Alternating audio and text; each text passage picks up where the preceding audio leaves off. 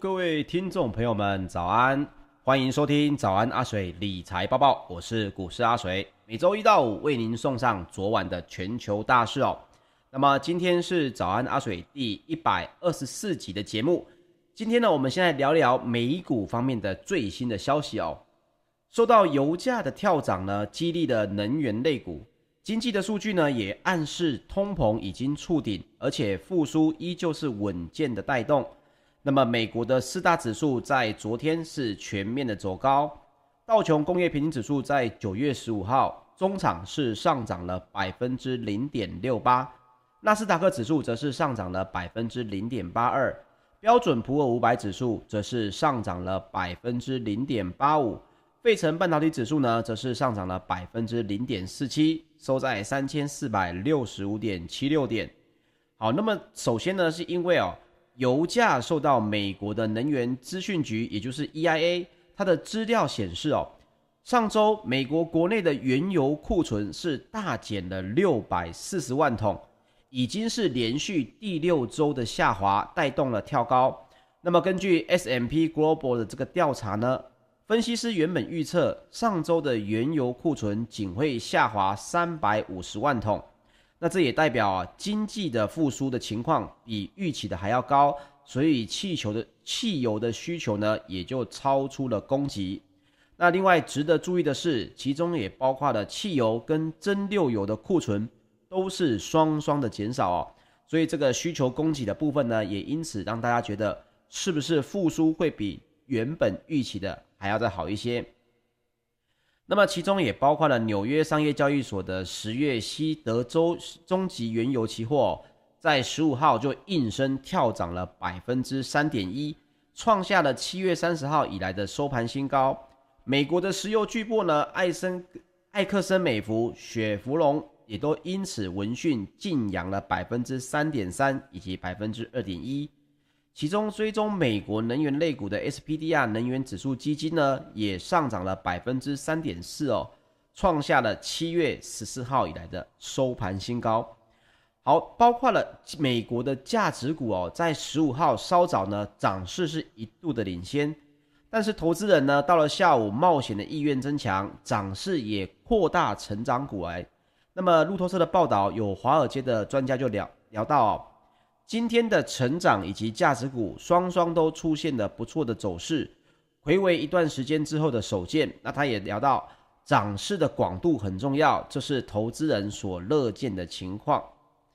那么其中也包括了一连串的经济数据，暗示通膨已经有降温的迹象，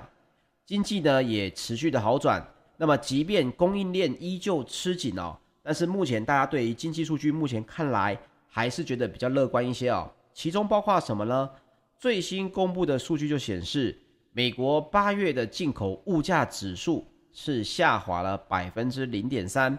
也是十个月以来的首度下跌。那么主要也是因为外国的原油以及工业的供给成本比较低所致。另外，纽约联邦储备银行十五号也公布了一个最新的数据，九月的纽约州制造业指数哦。是跳涨了十六点，来到三十四点三点。那这个数据呢，是远高于经济学家原本预测的十七点二哦。那我们就来简单跟大家来分享一下，什么是纽约州的制造业指数呢？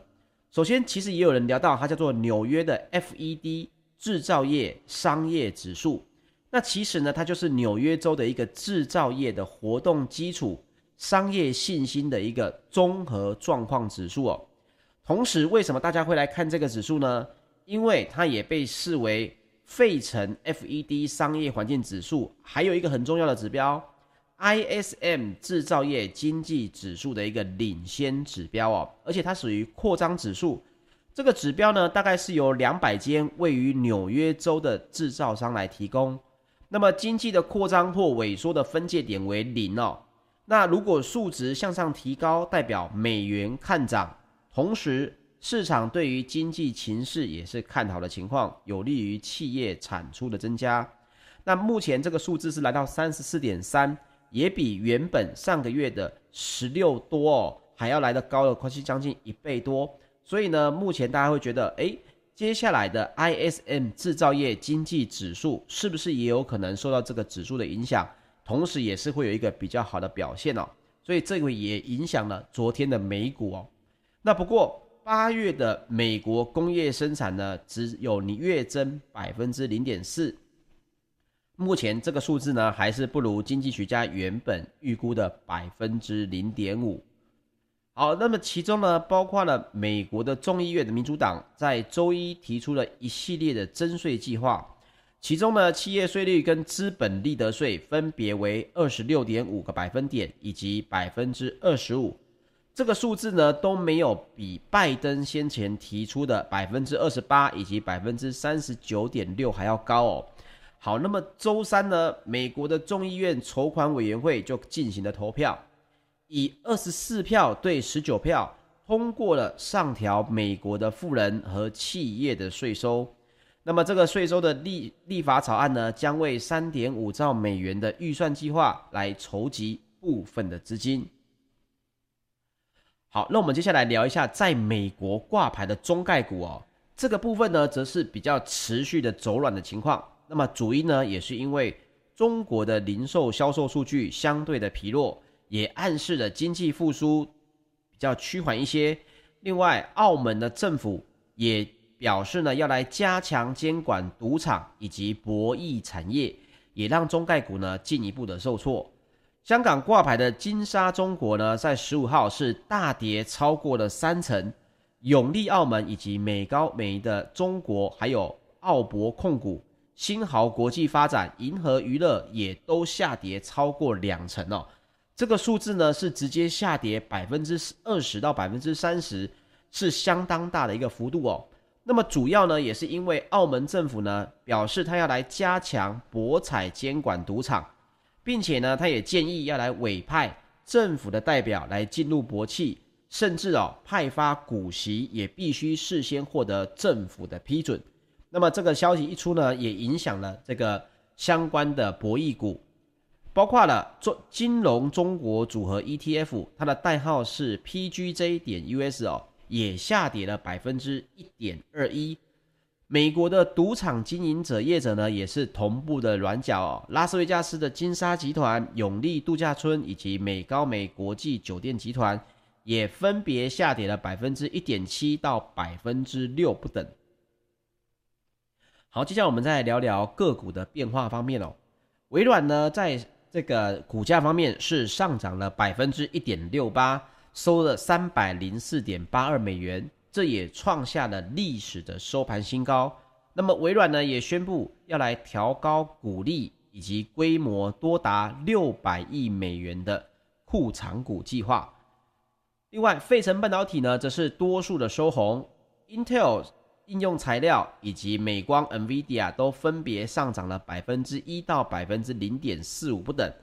其中呢，只有 AMD 跟高通是下跌了百分之零点一二，高通则是下跌了百分之二。另外，台股的 ADR 呢，只有台积电是独落的情况，台积电的 ADR 是下跌百分之一点二九，日月光 ADR 则是上涨百分之零点四四。联电的 ADR 则是上涨百分之零点零八，中华电信的 ADR 则是上涨了百分之零点四。好，接下来我们来分享一下欧股方面的一个最新消息。欧洲的电费狂飙，西班牙的政府呢要来出招限制电费，造成的欧洲的公用事业股呢是因此暴跌。那与此同时，中国经济数据欠佳，重挫了欧洲的精品股。泛欧指呢是普遍的收低，在周三泛欧的 STOXX 六百指数呢是下跌了百分之零点八，目前这个指数已经跟八月中哦这个空前的新高已经相差了有百分之二点五，包括了欧洲的三大指数呢也是全部下跌的情况，英国的 FTS 一百指数是下跌了百分之零点二五。德国的 DAX 指数则是下跌了百分之零点六八，法国的 CAC 指数则是下跌了百分之一点零四哦。好，那我们就来调到周二呢，西班牙的内阁通过了一个紧急的法案，要求哦能源业者要把数十亿欧元的极端利润要转给消费者，以压低直奔天际的这个超高电价，并且呢也下令要来限制天然气的价格涨幅，那么就造成了欧洲的公用事业股呢是大跌了百分之二点九，其中啊包括欧洲的公用事业龙头呢也下跌了百分之五以上，西班牙的 IBEX 呢也重挫了百分之一点七，其中啊也包括了跟这个中国数据非常关。关系很密切的，包括了中国要开始的严格防疫措施跟房产管制，也开始伤害了经济。八月份的中国工业生产呢，年增了百分之五点三，这个不止创下了二零二零年七月以来的新低，也低于市场预期的年增百分之五点八。与此同时，八月中国的零售销售呢，年增幅也只有百分之二点五。这个是远低于市场预估的攀升百分之七哦。那其他也包括了中国的福建莆田的疫情延烧，北京的当局要来监管澳门赌场等消息，也造成了欧洲的零售股市走低了百分之二点三。法国的精品商呢，LVMH 也分别大跌了百分之四左右。另外，八月份英国的消费者物价指数 CPI 是年增百分之三点二。这个数据呢，其实跟七月相比呢，也增加了百分之一点二哦。也就是说，这个数据其实是创下了一九九七年一月有记录以来的一个最猛烈的月增幅，代表在英国的这个消费者物价指数呢，目前还是属于暴增的情况。英国的股市呢，也因此闻讯的受挫。好，接下来我们来说一说入股方面的一个最新的消息。其中包括了美国呢，你对中国的工业补贴要来发起三零一的调查，还有中国福建省的疫情持续的升温，加上昨天八月呃的工业增加值，它的经济数据哦也都低于预期，沪深两市三大指数都是开低走弱的情况，沪指还有深成指跟创业板指呢也都跌破了十日线，科创五十也一度下跌百分之一。那么在整体的入股呢，是以石油、钛白粉，这个钛是一个金边的这个钛哦，还有太阳能、煤化工呢等概念股是大幅的拉升。那么 iPhone 十三系列正式的发布呢，瓶盖股呢也是呈现一个涨跌互见的情况。其中华为的鸿蒙概念股呢，则是因此稍微的回档。整体看来，市场的风向还是在持续的切换。在中国经济数据公布之后。代表外资动向的北向资金还是转成净流入的情况。那么两市呢，临近尾盘，跌幅也比较收敛一些。不过沪指并没有办法站上十日线，中场是收跌了百分之零点一七，是连两日的下跌。好，接下来我们来分享一下石油方面的一个最新消息。纽约商业交易所十月的原油期货在九月十五号收盘是上涨了百分之三点一，来到每桶七十二点六一美元。这是因为哦，上周的美国原油库存已经来到了两年以来的新低。另外，欧洲的 ICE 期货交易所近月的布兰特原油则是上涨了百分之二点五，也已经站回了每桶七十五美元的大关哦，来到每桶七十五点四六美元。那两者呢，都是双双创下了七月份以来的新高。这个看来对台湾的油价哦，可能在未来的两周呢，还是会有一个比较上涨的影响哦。那么美国的能源部呢，在九月十五号的报告就表示，截至九月十号当周，美国的商业原油库存是减少了六百四十万桶，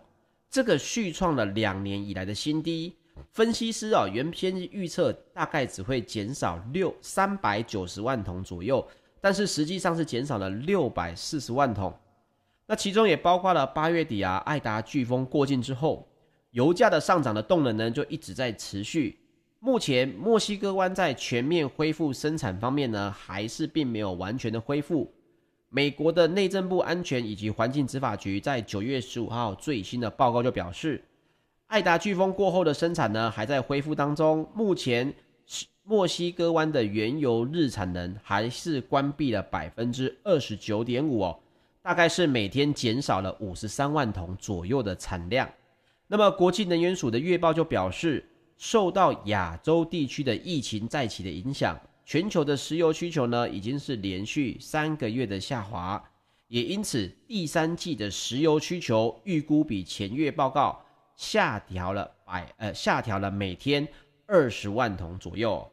好，但是呢，以一个最新的数据来表示呢，看看哦，到底疫情现在在全世界各地的复苏情况是如何？首先呢。疫情在全球整体来说，还是出现了降温的迹象，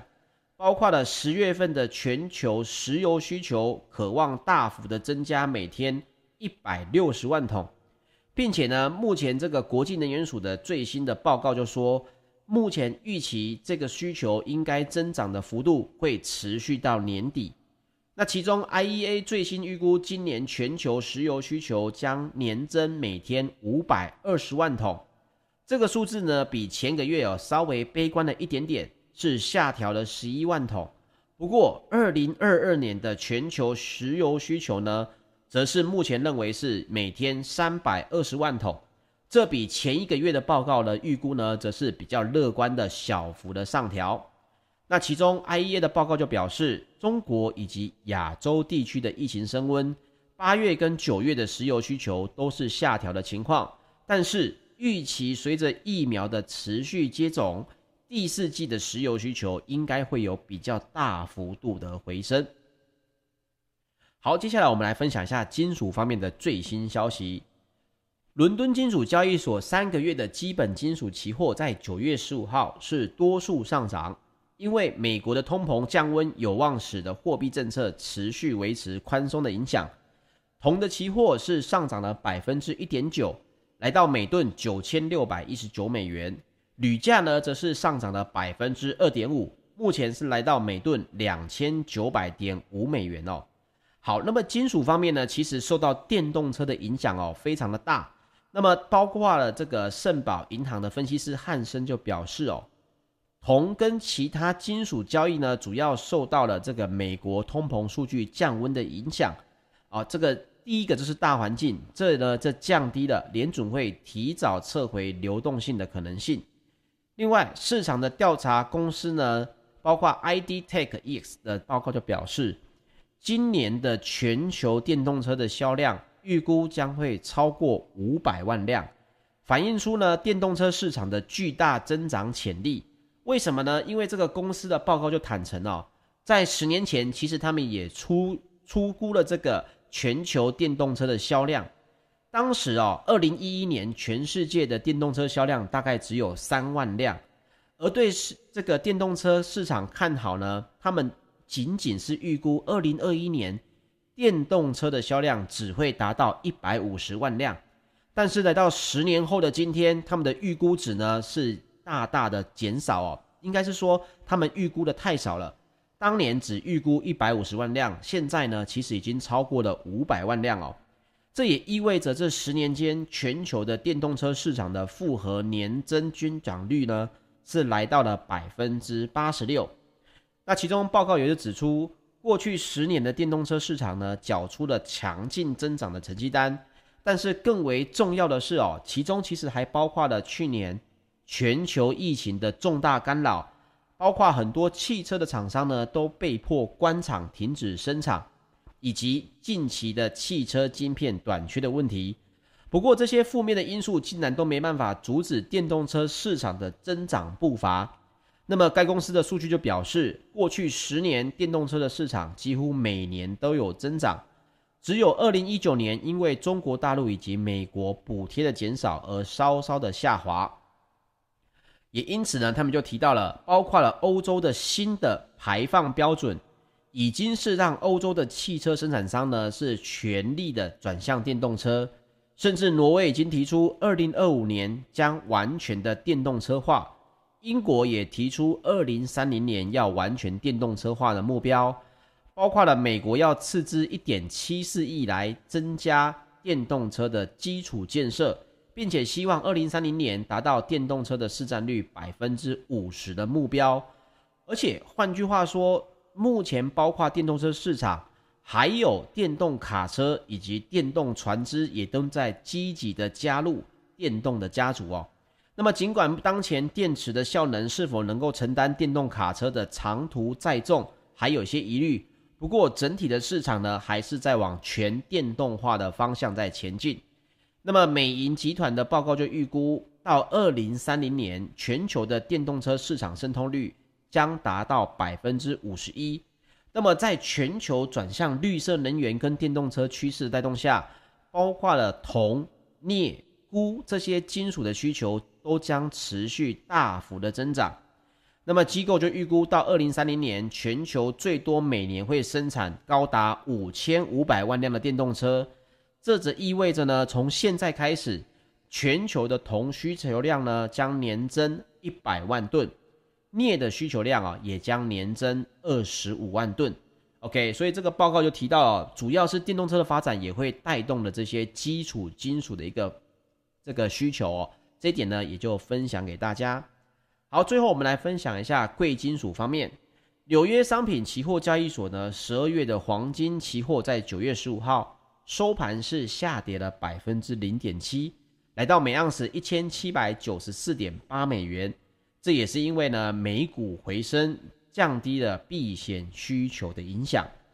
好的，以上呢就是本集的节目内容，谢谢大家的收听。那么请记得帮我订阅 YouTube 频道，喜欢我们的节目也请您留言支持或者帮我们按赞分享喽。谢谢各位，我们明天早上八点再见，大家拜拜。